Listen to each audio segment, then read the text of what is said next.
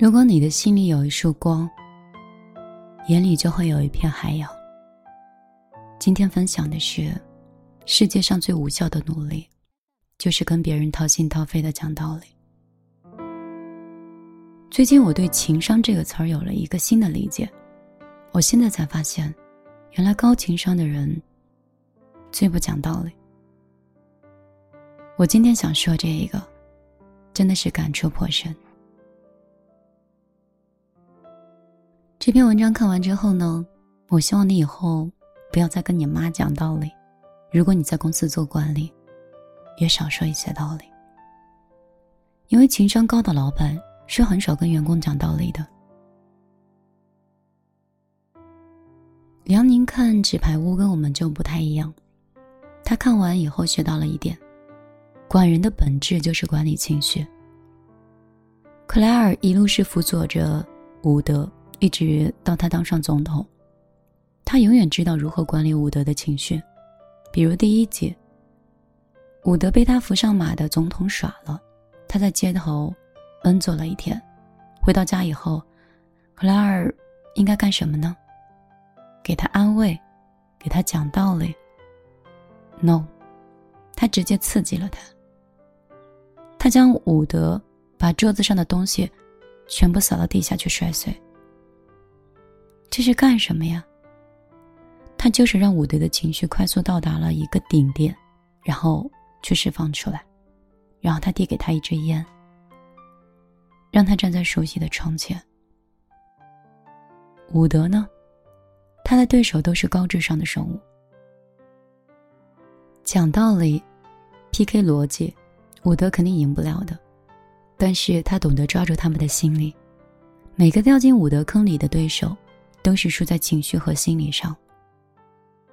梁宁说：“我反思我当年创业的时候，管人的能力很差，但是我就是会一招讲道理。这个呀，就是情商低呀，真的是情商低。”我有一个朋友在新媒体公司里上班，说特别烦，老板喜欢开会，一开会就特别喜欢讲道理，让我们学习某某公司。说人家公司晚上加班到凌晨，你会给我多少钱呀？我跟你加班到凌晨，所以那个老板天天讲道理也没有用，大家还是到点儿下班就走人。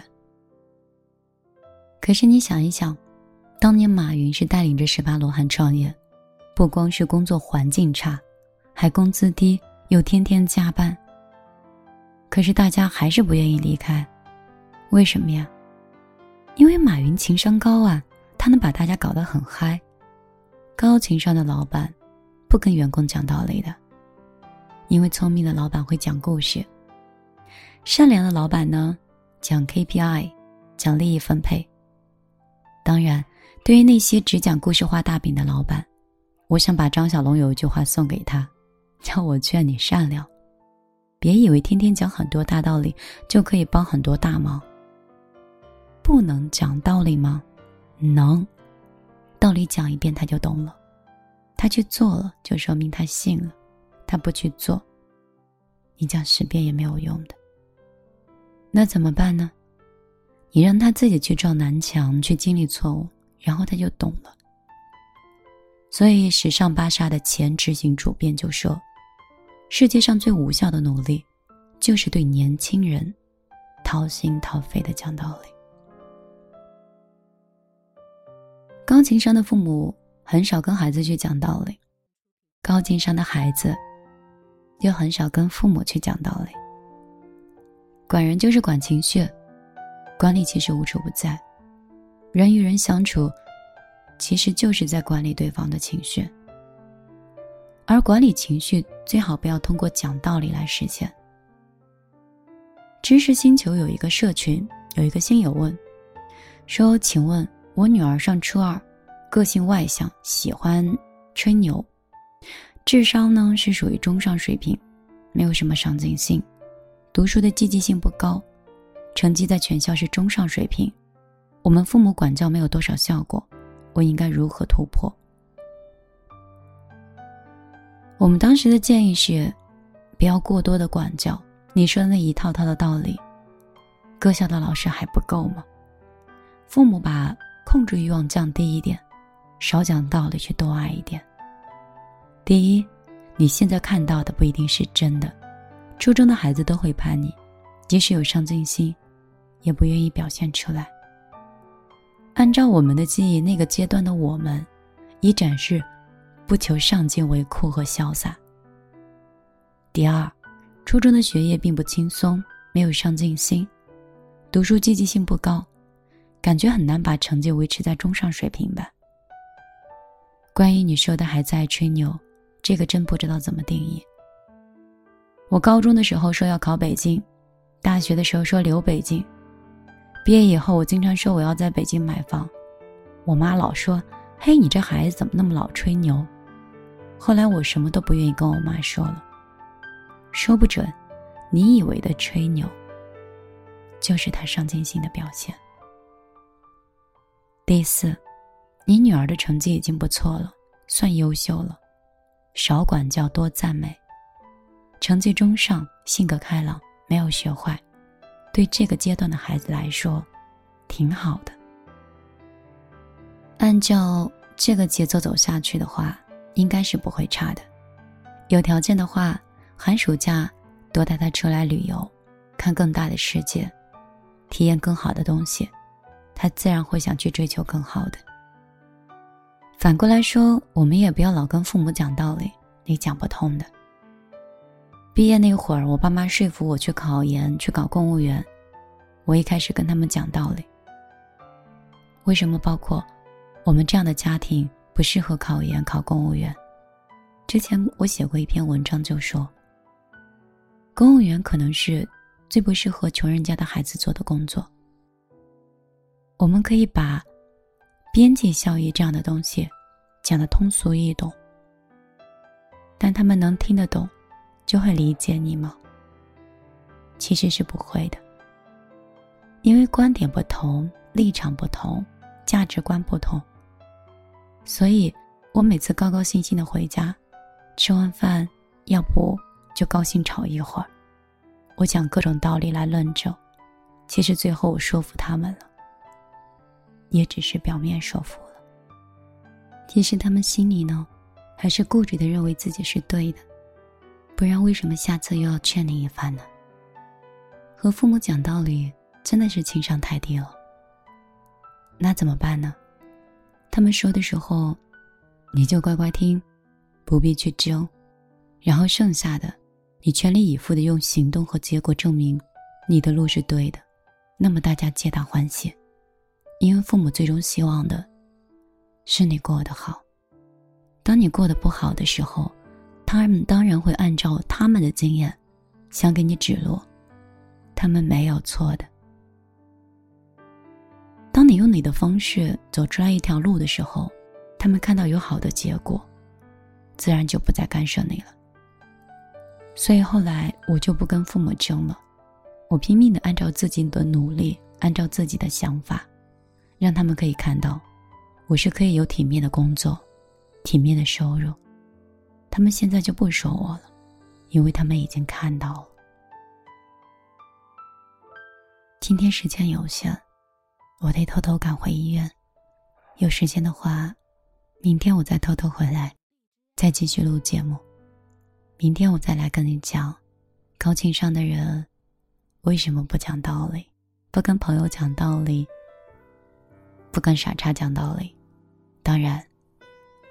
也不会跟爱人讲道理。晚点见。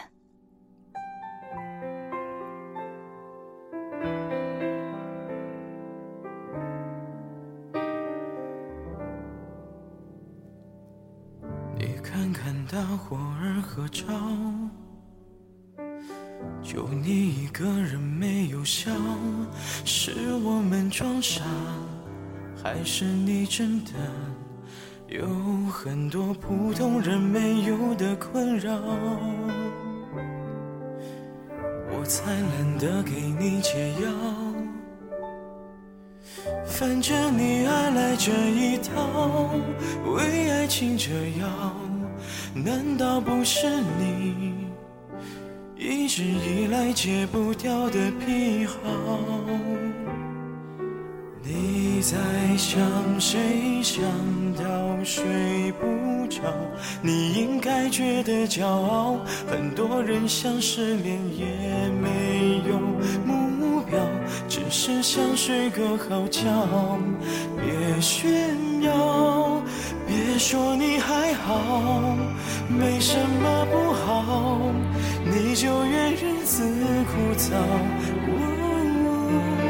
没什么烦恼，恐怕就想到什么生存意义，想到没完没了。你给我听好，想哭就要笑。其实你知道，烦恼会解决烦恼，新的刚来到，旧的就忘掉。渺小的控诉，就是你想要的生活情调。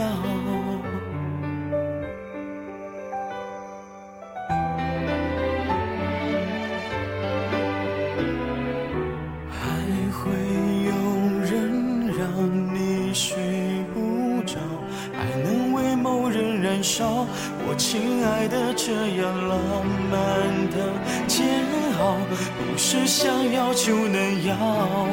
别炫耀，别说你还好，没什么不好，你就怨日子枯燥。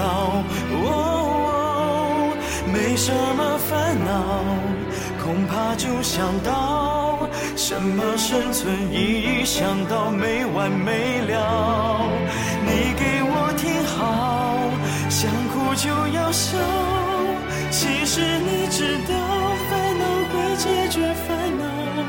新的刚来到，旧的就忘掉。渺小的控诉，只是证明生活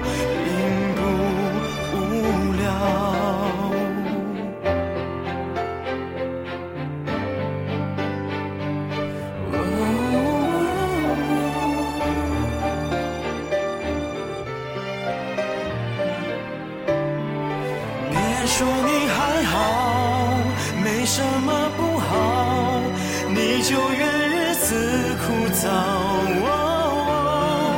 没什么烦恼，恐怕就想到什么生存意义，想到没完没了。你给我听好，想哭就要笑。其实你知道，烦恼会解决烦恼。新的刚来到，那旧的就忘掉。渺小的控诉，只是证明生活并不无聊。别让我知道，其实你在背着我们偷笑。